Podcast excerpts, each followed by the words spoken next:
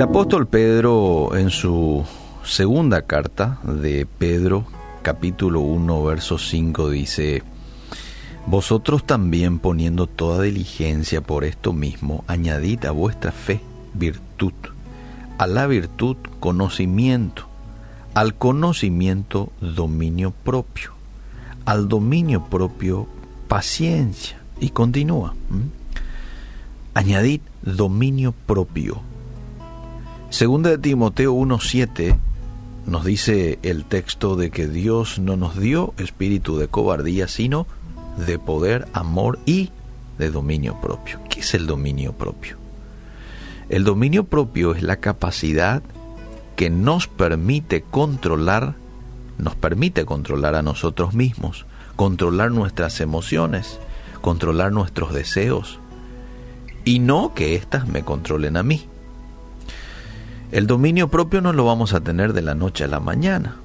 Yo creo que uno debe de ejercitar este músculo llamado eh, dominio propio que todos tenemos en cierta medida. Algunos lo acrecientan un poquito más y otros lo atrofian. Tal como ocurre con nuestros músculos. De pronto nos vamos al gimnasio y estos músculos se vuelven más voluminosos, ¿verdad?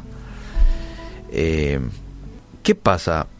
Desde pequeños ya vemos ejemplos en nuestra casa de falta de dominio propio, lastimosamente. Padres imprudentes en el hablar, castigando con exceso, eh, impuntualidades, y eso nos lleva a nosotros muchas veces a repetir el mismo patrón Venimos a los pies de Cristo y bueno, el Señor nos confronta con esto, porque Él tiene que solucionar esto en nosotros. Ponete en el lugar de Dios. Tener hijos o tener siervos sin dominio propio, esto tiene que tratar urgente en nuestras vidas. Y ahí empieza el proceso de lo que otros llamarían el proceso de la santificación, en el cual todo cristiano debe de estar. Porque dice 1 Tesalonicenses 4:3 que la voluntad de Dios es nuestra santificación. Que es el proceso en el cual Dios te va mostrando aquellas cosas en las cuales debes mejorar, las cosas que debes dejar y en las cuales vos y yo tenemos que tomar decisiones y dar pasos prácticos hacia el cambio con la ayuda del Espíritu Santo. Dar pasos prácticos hacia el cambio. El autocontrol, no hay duda, demuestra la seguridad de nuestra salvación. Es el fruto del Espíritu Santo. Y si realmente le damos cabida al Espíritu Santo en nuestras vidas, y tenemos que reflejarlo a través del dominio propio. En los días de Pedro la palabra traducida para dominio propio se usaba para describir a los atletas. Los exitosos en este campo de los deportes se abstenían de actividad sexual, de una dieta no saludable, por sus disciplinados ejercicios de entrenamiento. Vos practicás el dominio propio cuando controlás tus deseos y no le permitís que ellos te controlen a vos. Eh, quiero compartir un poco contigo una parte de lo que John MacArthur, un escritor, conferencista, pastor muy renombrado, en algún momento dio algunos consejos prácticos que le ayudaron a él tener dominio propio. Y él dice, comienza con poco, por ejemplo, con arreglar tu habitación o tu oficina. Arranca ahí. Mira que el dominio propio tiene mucha relación con el orden. Y luego este orden o este hábito de arreglar tu oficina o, habitación lleva eh, esta disciplina al resto de tu hogar y a tu vida misma, ¿verdad? Número dos, sé puntual. Este es más que un buen consejo, está basado en las escrituras. Y aquí te da incluso los textos en donde podés corroborar Eclesiastés 8.6, Efesios 5.15. Aprende a manejar tu tiempo y disciplina tus deseos para que puedas llegar a tiempo a tus citas. Tercer consejo, organiza tu vida, usa una agenda o hace una lista diaria de las cosas que necesitas hacer por día. Esto es muy importante. No dejes que las circunstancias controlen tu tiempo.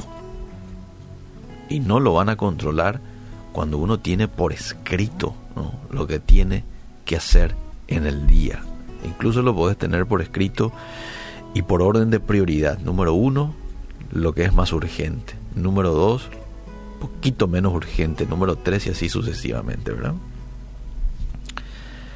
Cuatro, eh, practica la autonegación. ¿Cómo funciona esto? Periódicamente restríngete de algo que esté bien, solo para recordarte a ti mismo quién manda.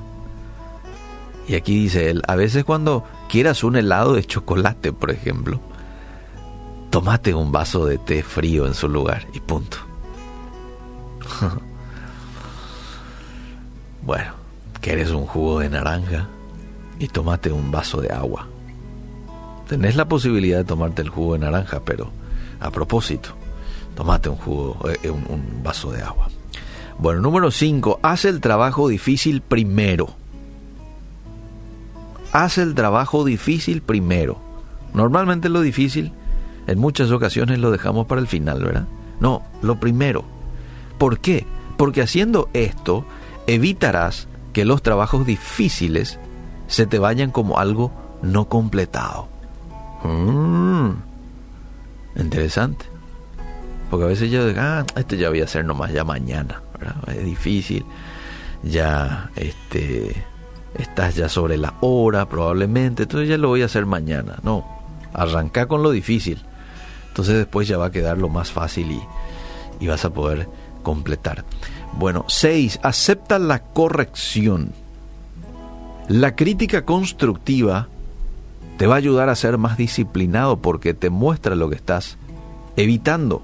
Reconoce el valor de aquel que te está corrigiendo. Casi siempre es más fácil quedarse callado, pero esa persona, especialmente si es creyente, habló porque quiere lo mejor para vos. Interesante acepta la corrección, agradece la corrección, en vez de enojarnos y, y vos también, solemos decir cuando alguien nos quiere corregir, ¿qué es lo que vos también, si esto y aquello?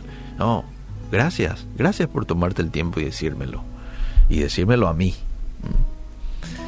Número 7. Recibe la responsabilidad. Si estás capacitado para una tarea que se presenta, como oportunidades en la iglesia, ocasionalmente sé un voluntario esto te va a motivar a ser disciplinado y organizado. Bueno, y termina él diciendo, algunos puntos en mi lista quizás no parezcan muy espirituales, que digamos, eh, y quizás parezcan hasta tontos. Sin embargo, el persistir en la disciplina en el plano secular muchas veces te lleva a la disciplina espiritual cualquier teología que separa la fe de una conducta práctica es una herejía. Bueno, interesante, lo, quité de un, de un libro ahí de, de John MacArthur. El dominio propio es una gran virtud, es una prueba sólida de que la salvación de uno es genuina y vamos a poner en práctica estos consejos, ¿sí? Y no te olvides, el dominio propio o la templanza es un fruto de tu intimidad con Dios. No como algo que haces en el día y un ratito y después vivís a tu manera, no, como estilo de vida. El dominio propio o la templanza es un fruto de tu intimidad con Dios como estilo de vida.